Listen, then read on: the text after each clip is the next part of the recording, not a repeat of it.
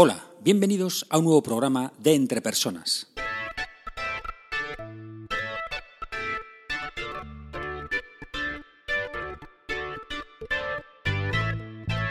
Un podcast donde hablamos sobre todo lo relacionado con las habilidades y competencias en las organizaciones. Mi nombre es Raúl García y podéis encontrarme en la web www.entrepersonas.com. Hoy es día 6 de marzo de 2016 y este es el programa número 20 de Entre Personas.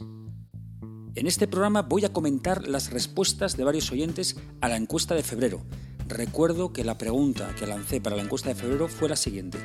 ¿Cuál es tu método favorito para desarrollar tus competencias? Y además, al final de este programa, propondré la pregunta para la encuesta del mes de marzo. ¡Vamos allá!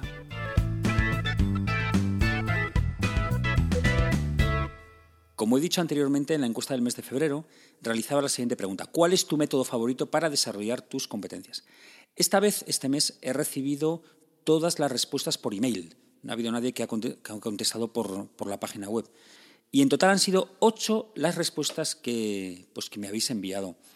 Una menos que el mes pasado, pero también hay que decir que han sido todo mm, bueno, pues personas que participaban por primera vez en esta encuesta. Solamente ha repetido una persona lo cual agradezco muchísimo a, estas ocho personas que, bueno, pues que se han tomado el tiempo para escribirme pues unos de forma más extensa, otros de, forma menos extensa, pero sí que todos comentándome bueno, pues que, bueno, pues cuál era aquel método que, más les, les, gustaba para desarrollar sus competencias. Os animo a todos que participéis, ya que la verdad es que cuantos más seamos contestando a estas encuestas que propongo al mes, pues más aprenderemos. Y si no a los hechos me remito, vais a ver que, en estas respuestas para la encuesta de febrero, pues hay respuestas muy interesantes y que yo personalmente yo he aprendido mucho y, bueno, y espero que también todos vosotros. Así que bueno, vamos, vamos a hacer el repaso de las respuestas que he recibido y un poco pues algún comentario que me surge a raíz de, de cada una de estas respuestas. Bueno, la primera persona que, que tengo aquí es Beatriz. Beatriz eh, contestó, me envió un email y contestó lo siguiente. Mi método favorito son los vídeos o películas. Creo que entran por todos los sentidos. Bueno, muchas gracias Beatriz por tu, por tu respuesta. Sí que es verdad que los vídeos de películas son un recurso muy utilizado en formación y desarrollo desde hace, desde hace ya años. La verdad es que ver a, actores expertos y actrices en situaciones similares a la vida real pues puede servir para aprender a, enfrentar situaciones, ¿no? Observar habilidades, cómo las ponen en práctica, ¿no? Eh, incluso también qué es lo que se debe evitar, eh, qué es lo que no se debe hacer. Y es cierto que al final, cuando uno ve una película, pues utiliza varios sentidos, ¿no? La vista, el oído, incluso hasta uno se emociona. O sea, yo, yo personalmente yo me emociono mucho, yo soy muy llorón en esto de las películas y, y la verdad es que eso te lo hace pasar, pasarlo incluso, pasarlo mejor, ¿no? Porque te, la verdad es que, bueno, es, una sensación de inmersión total con la película y me parece muy interesante este método, algún, algún oyente más lo comenta, para aprender cosas, para aprender habilidades, para aprender formas de enfrentarte a situaciones. Así que me parece perfecto. Gracias, Beatriz. La segunda persona, Roberto. Roberto contesta lo siguiente. Yo utilizo una mezcla de herramientas para desarrollar mis competencias. Suelo leer libros, concretamente tengo el objetivo de leer al menos un libro al trimestre relacionado con mi actividad profesional. Suelo realizar algún curso o seminario presencial por año o bien vía online y me gusta asistir a conferencias.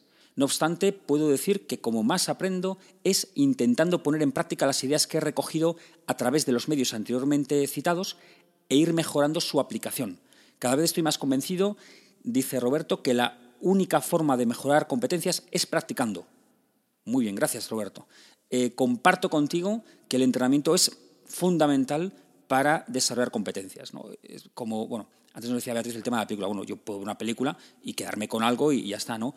O como tú, Roberto, haces, pues leerme un libro profesional y, bueno, y, quedarme ahí.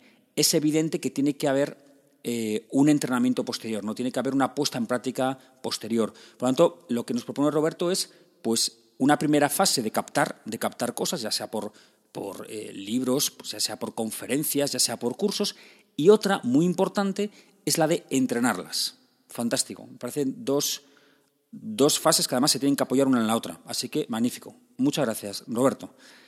Rubén. A ver, Rubén, Rubén me, envía un email, bueno, pues bastante extenso, lo he acortado un poquito, eh, pero, y dice lo siguiente. Pues me parece muy curiosa la respuesta, ya que la he estado dando bastantes vueltas últimamente, incluso antes de ser cuestionado.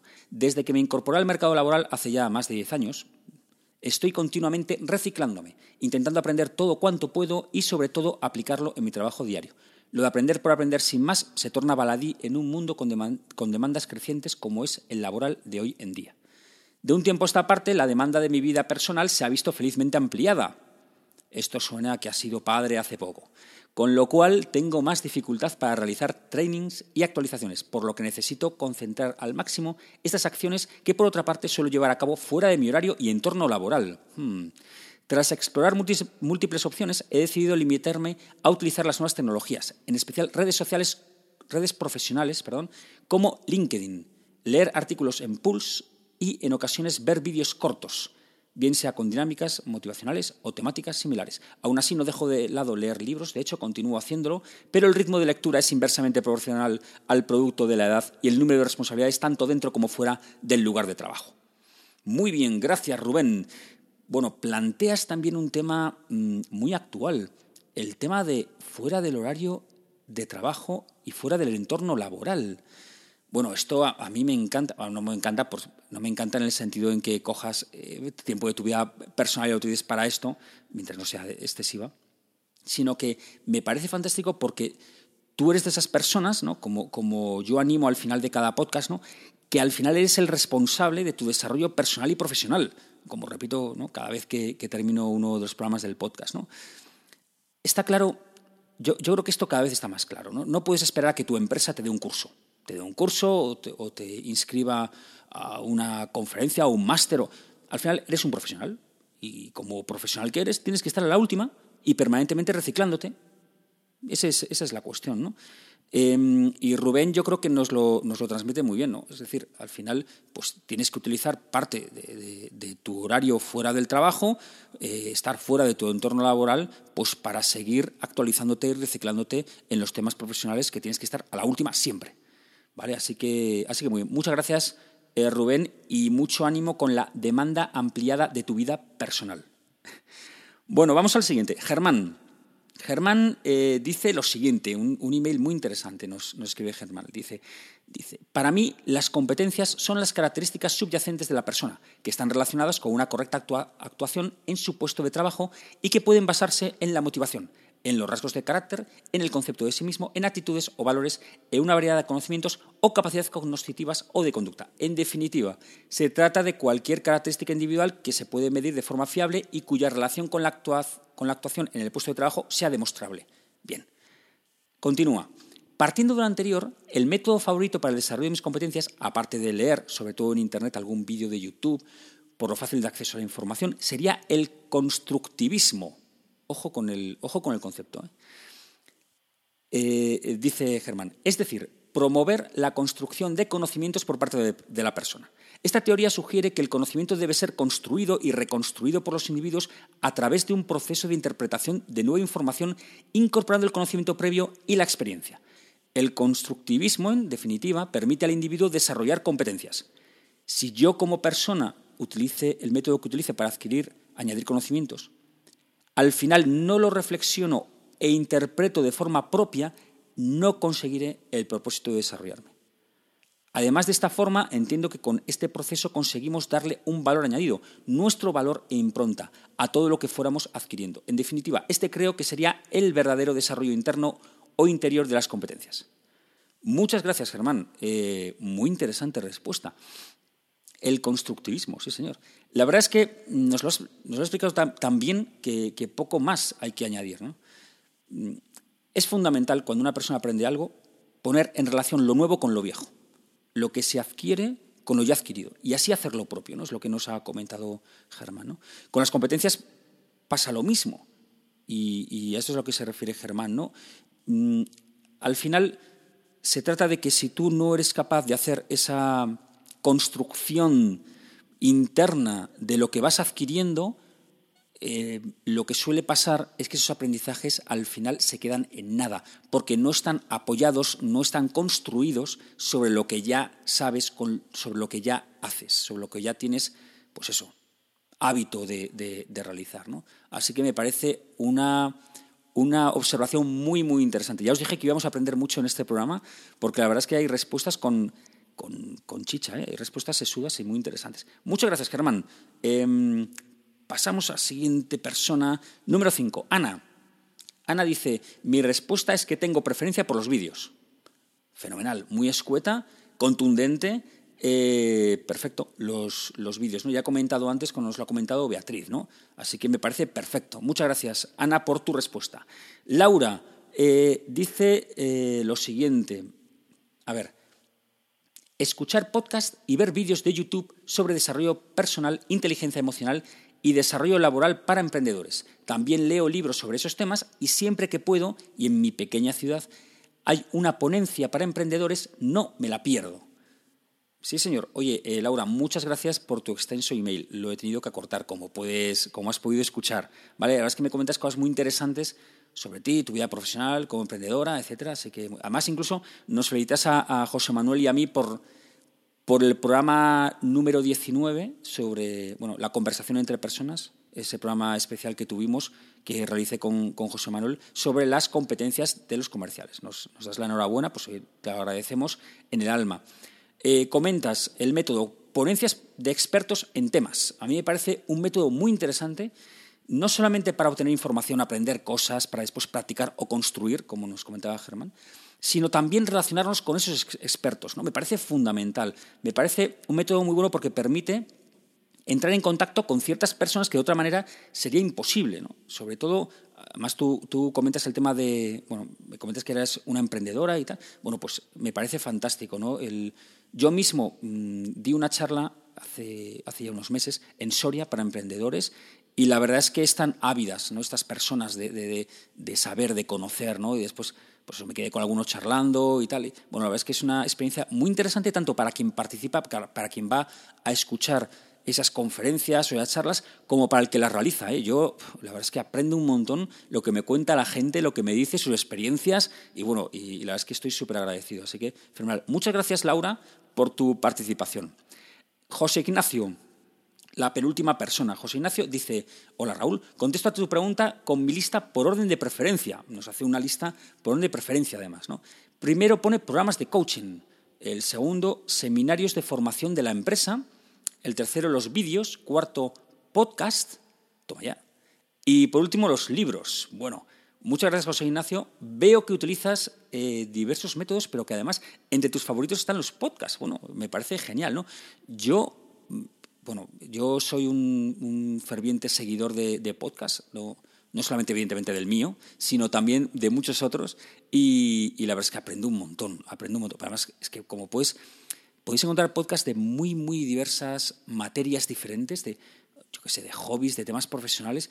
Y bueno, y la verdad es que hay gente que, pues de forma altruista, pues, como yo estoy haciendo, al final, pues pone ahí los audios para, bueno, pues lo poco que sabe, el poco conocimiento que tiene, pues transmitirlo a los demás, ¿no? A mí me parece fantástico. Así que muy bueno, José Ignacio, que utilice este método, que son los podcasts, para aprender y desarrollar competencias. Muchas gracias. Y por último, Vamos con Virginia. Y Virginia eh, escribe lo siguiente. Mi método preferido es leer libros, porque me ayudan a reflexionar de forma más profunda y me gusta la sensación de ir atando cabos a medida que vas avanzando en la lectura. Una forma de completar lo ideal es viendo películas.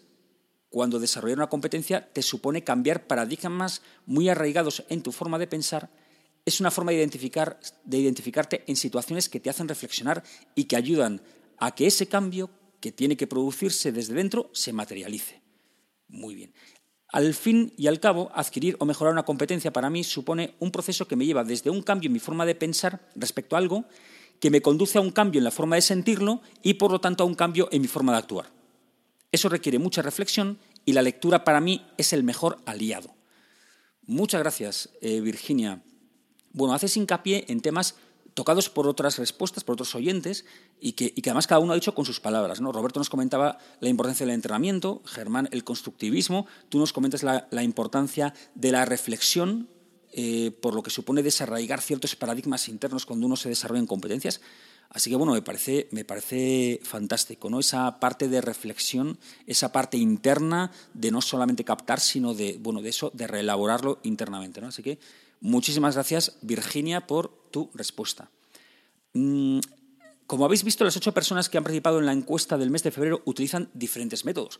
Vídeos, películas, libros, podcast incluso. Algunos fuera de su horario laboral, asumiendo esa responsabilidad de su propio desarrollo.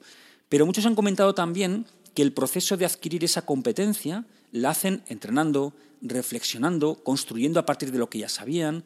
Bueno, me ha parecido sinceramente que todas estas respuestas nos han abierto los ojos y nos han dado diferentes bueno, respuestas complementarias a esta pregunta que yo lanzaba, ¿no? ¿Cuál es tu método favorito para desarrollar tus competencias? Así que, bueno, la verdad es que yo he aprendido un montón. ¿Estás de acuerdo con, estos planteamientos que, han dicho estos oyentes? Eh, ¿No estás de acuerdo? ¿Quieres, ampliar, ¿Quieres ampliarlos con tu visión personal? Bueno, pues puedes hacerlo en los comentarios del programa, ¿vale? En la web www.entrepersonas.com barra blog, pues ahí está este capítulo y puedes ahí comentar en la, en la parte de comentarios al final del, de la entrada del blog, pues comentar ahí, ah, pues mira, pues estoy de acuerdo, no estoy de acuerdo, pues mira, yo hago así, yo lo hago así. Bueno, pues fantástico. Todo será bien recibido porque la verdad es que lo que se aprende escuchándoos a, a vosotros es muchísimo. Así que muchísimas gracias.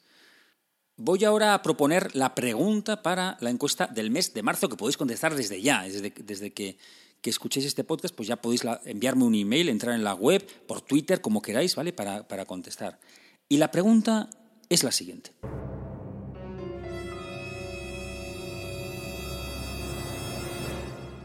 En tu opinión, ¿cuál crees que es el objetivo fundamental de la implantación de un sistema de gestión y evaluación por competencias en las empresas? ¿Vale? Repito, en tu opinión, ¿cuál crees que es el objetivo fundamental, el objetivo fundamental que se persigue, implantando un sistema de gestión y evaluación de competencias en una empresa? De verdad, es decir, lo que tú crees de verdad que se persigue con eso. ¿Se persigue el desarrollo de las personas? ¿Se persigue valorar cuál es el talento de las personas de la organización? ¿Se persigue igualar la manera de trabajar en la organización, ¿vale? con los mismos comportamientos, los mismos estilos? ¿Se trata de crear una cultura común? ¿Se trata de tener información sobre el desempeño de las personas para despedir y así tener una evaluación objetiva para cuando haya que despedir a alguien, pues hacerlo con argumentos? Bueno, pues eh, no estoy preguntando cuál es el mejor objetivo, ¿eh? sino cuál es el que, mm, en vuestra opinión, es el que se persigue, ¿vale? el, que, el que está detrás de, una implantación de este tipo. Ya sabéis que tenéis todo el mes de marzo para contestarla, ¿vale? Pero no esperéis, por favor, al último día, ¿vale? Porque si no estas cosas se, se, dejan y es peor. Y ya sabéis, cuantas más respuestas, mejor, porque así aprendemos de todos los que estáis participando en estas encuestas. Ya sabéis que podéis contactar conmigo para enviarme vuestra respuesta a la encuesta del mes o para cualquier duda, pregunta, cuestión, observación, sugerencia, propuestas de temas para audios, etc. en la siguiente dirección de email raúl.garcía@entrepersonas.com.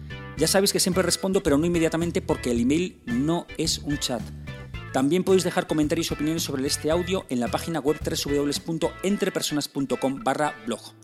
Otra manera de contactar por Twitter. El usuario de Entre Personas es arroba entrepersonas1, uno con número, y mi usuario de Twitter es arroba ragarcía. Y por supuesto también estamos en LinkedIn. Espero sinceramente que este programa te haya sido de ayuda y no olvides que las empresas son las personas que trabajan en ellas y que tú eres el máximo responsable de tu desarrollo personal y profesional. Saludos.